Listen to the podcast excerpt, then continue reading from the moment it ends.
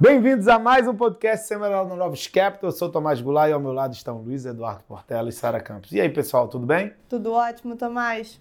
Tudo bem, destaque da semana, forte abertura de juros globais, né? Exatamente, puxado pelos Estados Unidos. E aí, Sara, o que, que você tem para ensinar a gente? Bom, e aí a gente teve essa semana é, o discurso da Brainerd, uma das diretoras do, do Banco Central americano, demonstrando preocupação com a inflação e com a aceleração dos salários, né? bastante preocupação. E ela começou primeiro parágrafo citando o Volcker, né, que foi o presidente do Fed, na época que teve que puxar os juros para dois dígitos, né, foi uma alta muito forte lá atrás, então teve um certo simbolismo nessa. É, acho que isso chamou a atenção bastante do mercado. É, eu, particularmente, acho que o discurso dela não é exatamente é, uma, uma novidade, mas sim uma aproximação que outros membros, é, com um discurso mais dovish, vêm fazendo é, para o lado mais rock do comitê, em um reconhecimento de que o cenário inflacionário ele é pior do que se imaginava, num momento em que o mercado de trabalho dá é, evidentes sinais de aperto, mas isso chamou atenção, junto com o fato dela falar ali da, da diminuição do balanço, que é um ponto que o mercado também é, sempre tem bastante sensibilidade. E aí, depois do discurso dela, né, no dia seguinte, a gente teve a divulgação da ata do FONC, é que já era, o Powell havia antecipado que a gente ia ter mais detalhes é, nessa minuta acerca do quantitative tightening, é, e aí eles delinearam ali o que eles estão vendo é, de expectativa de redução mensal, é, veio bem próximo assim, ao que a gente esperava e confirmando que se não fosse a guerra, a gente já teria visto um aumento de maior magnitude, de 50 bips, e aí para frente esse se torna o, o cenário base é, dado tudo que a gente vem descrevendo aqui ao longo das, das, últimas semanas em termos de atividade, de mercado de trabalho e inflação. Então, é, se não fosse a guerra, a gente já teria visto esse aumento é, maior. E aí, como a gente começou falando, isso teve bastante impacto na curva de juros americana, né, Portela? É, principalmente na parte longa, tá? porque o Fed já começou a ter uma discussão mais profunda de como é que vai ser esse quantitative tight, né, que a gente chama, né, esse é, o Fed injetou, é, né, acho que 4 trilhões, né, 5 trilhões durante a crise vai começar a deixar os títulos vencerem, né, e pode ser que mais na frente tenha até aqui vender parte da carteira de títulos, principalmente na parte ligada né, a mortgage, né, para impactar o mercado é, imobiliário é, americano.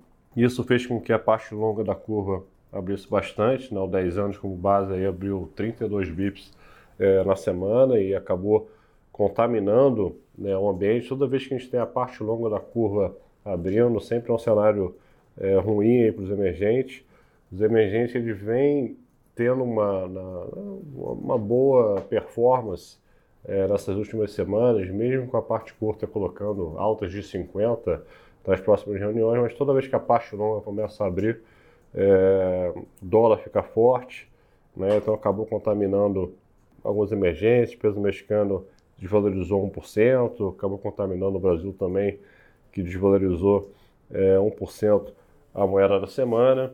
Ajudou um pouco a contaminar as commodities, né? o petróleo seguiu caindo, mais uma semana de queda, né? após ter caído aí né, 13% semana passada, está caindo, caiu essa semana mais 1,5%. É. Isso torna o ambiente para a Bolsa é, mais complicado. A Bolsa Americana caiu 1,20 é, é, na semana, puxada por ações de, de tecnologia é, em baixa. Tá? É, isso porque o juro real americano de 10 anos, né, que estava bem negativo, ele estava sempre numa faixa de menos 0,50 bips com menos 1%. E ele rompeu essa faixa de menos 0,50 e está quase zerando, né? Fechou a semana aí é, negativo ali ao redor de, de 0,14 bips. E a gente acha que se ele virar positivo, vai ter que ter uma reprecificação aí de risco global, né? principalmente nas, nas bolsas que sempre se beneficiaram desse juro real é, negativo. Então a gente está mais cauteloso é, para os mercados.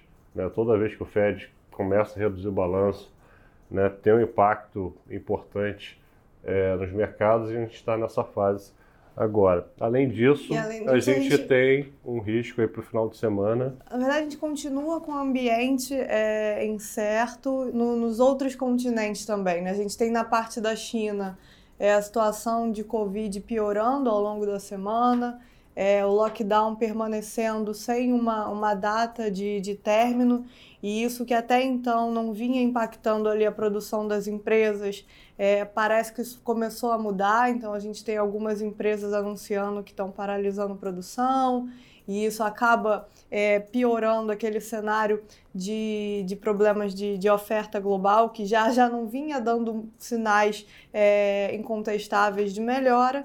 E além disso, na Europa, é, além de tudo relacionado ali à guerra, né, que também não tem tanta novidade assim, a gente ainda tem é, eleições presidenciais na França. O primeiro turno da eleição é, acontece nesse domingo e o que a gente tem visto é o gap ali entre o Macron e a Le Pen, que é agora a segunda candidata com mais intenção de voto, é, a gente vendo esse gap entre os dois é, se fechar.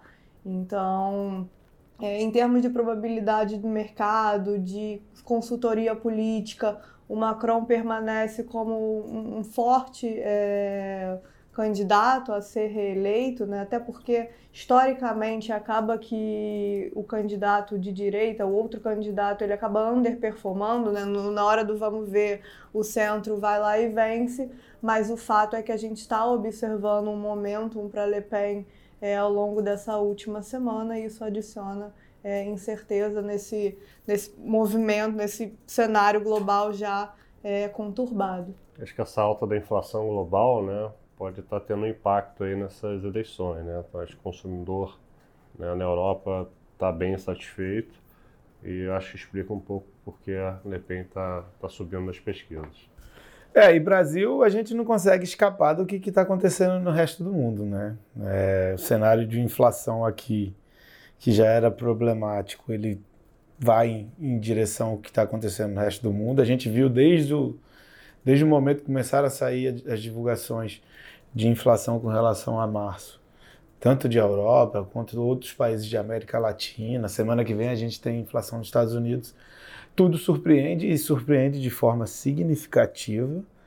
Né? Então hoje a gente teve o IPCA de março, esperado era 1,30, 1,35, veio 1,62, bem mais alto que esperado. Grande parte da surpresa concentrada no segmento de derivados de petróleo. Acho que esse é o principal problema do mundo. É, uma parte de alimentos também é, incomodando, que é o que também está acontecendo no mundo. E aí é inescapável que você discuta é, até onde, se o Banco Central do Brasil vai conseguir ou não paralisar o ciclo no 1275, como tem sido o objetivo dele. Né?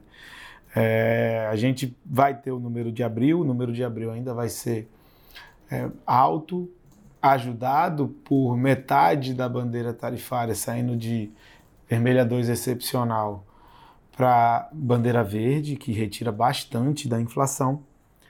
É, mas, de qualquer forma, né, o que a gente pode dizer é que é, vai chegar na inflação de maio, o Banco Central está com um número negativo de expectativa, o mercado já virou por conta dessa definição de bandeira um pouco mais alto mas o IPCA de maio vai ser determinante para saber se o Banco Central vai necessitar ou não fazer um último movimento de taxa de juros ali em junho. É, a gente estava vendo né, agora há pouco que no relatório de inflação o BC tinha 1,02 nesse IPCA de março, que veio 1,62, então teve 60 bips de erro, mas ele tem um IPCA de abril bem mais alto, né, com 1,20, que a gente agora, por causa desse reajuste da bandeira verde vai cair para 0,70, que compensa grande parte. E em maio, que todo mundo tinha negativo, pode ser que fique é, é, levemente positivo. Né? Então, por isso que vai ser bem importante acompanhar esses números até lá. É, o importante é também dizer que quando a gente olha para as commodities agrícolas em, em reais, elas já estão caindo. A parte de alimentação, não, porque tem um componente de natura que foi relacionado ao período de chuvas, que dificultou a produção e pressionou bastante. O ciclo desses bens, desses produtos in natura, ele é muito mais curto do que os outros ciclos. Então, em média, depois que você tem um pico de preços, três meses você tem um movimento de devolução de grande parte dessa alta. Então, provavelmente a gente vê alguma deflação é, três meses depois. É, então, assim, a parte de alimentação vai começar a ajudar. Ainda ficará pressionado em abril, mas vai começar a ajudar e vamos ver qual vai ser a magnitude dessa ajuda para maio. É, por outro lado, a gente tem que ver também a parte de petróleo. Né? O petróleo recuou, mas mesmo assim está na paridade e tem um problema do diesel, que é um problema global de desabastecimento. E aí isso está fazendo com que o preço do diesel fique muito mais alto é, internacionalmente. E aí a gente não tem capacidade de cortar esse, esse preço. Então temos que ver como é que vão ser os desenvolvimentos, é, principalmente da parte de commodities externas, que é o que está batendo na inflação. A Petrobras cortou hoje o gás de cozinha, né, que já foi um primeiro impacto um pouco da, dessa queda do setor. A parte de diesel está tendo um problema maior, porque com as sanções é, na Rússia, ela, ela, é um grande exportador de, desse derivado, está faltando diesel no, no, mundo, ainda mais com essa, com essa reabertura, então o preço do diesel não está conseguindo cair, então a gente vai ver a Petrobras demorando né, para cair. É, só falar da semana aqui no Brasil, né, que eu não falei, né, esse ambiente externo pior para emergente.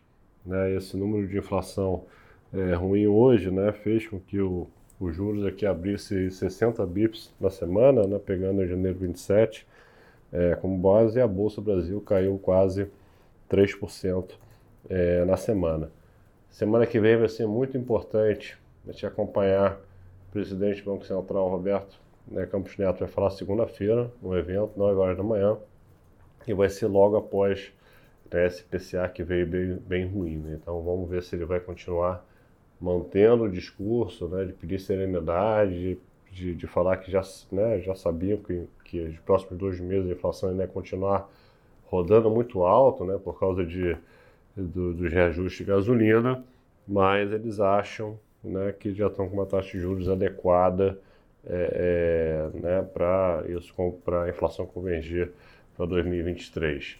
É, Sara, também vamos ter reunião do Banco Central Europeu né, que é o único banco central que está né, ali bem atrás da curva, Isso. falando bem pouco de subjuros. É, eles vêm aos poucos mudando a, a comunicação, mas frente a outros bancos centrais eles estão um pouco atrás, mas a gente deve, frente às surpresas inflacionárias também na Europa, a gente deve ver aos poucos, é, ainda que numa velocidade mais devagar do que outros países desenvolvidos, eles caminhando nessa direção. Então é isso, pessoal. Aproveitem o final de semana. Até a próxima. Obrigada a todos. Até a próxima. Até a semana que vem.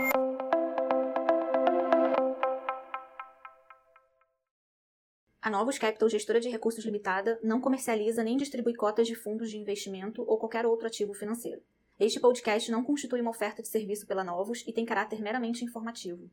A Novos utiliza informações de fontes que acredita serem confiáveis, mas não se responsabiliza pela exatidão de quaisquer das informações assim obtidas e utilizadas neste podcast, as quais não foram independentemente verificadas. Estas informações podem estar desatualizadas ou sujeitas a opiniões divergentes. Este conteúdo não constitui uma opinião ou recomendação, legal ou de qualquer outra natureza, por parte da Novos, e não leva em consideração a situação particular de qualquer pessoa. A utilização das informações aqui contidas se dará exclusivamente por conta e risco de seu usuário. Antes de tomar qualquer decisão acerca de seus investimentos, a Novos recomenda ao interessado que consulte seu próprio consultor legal.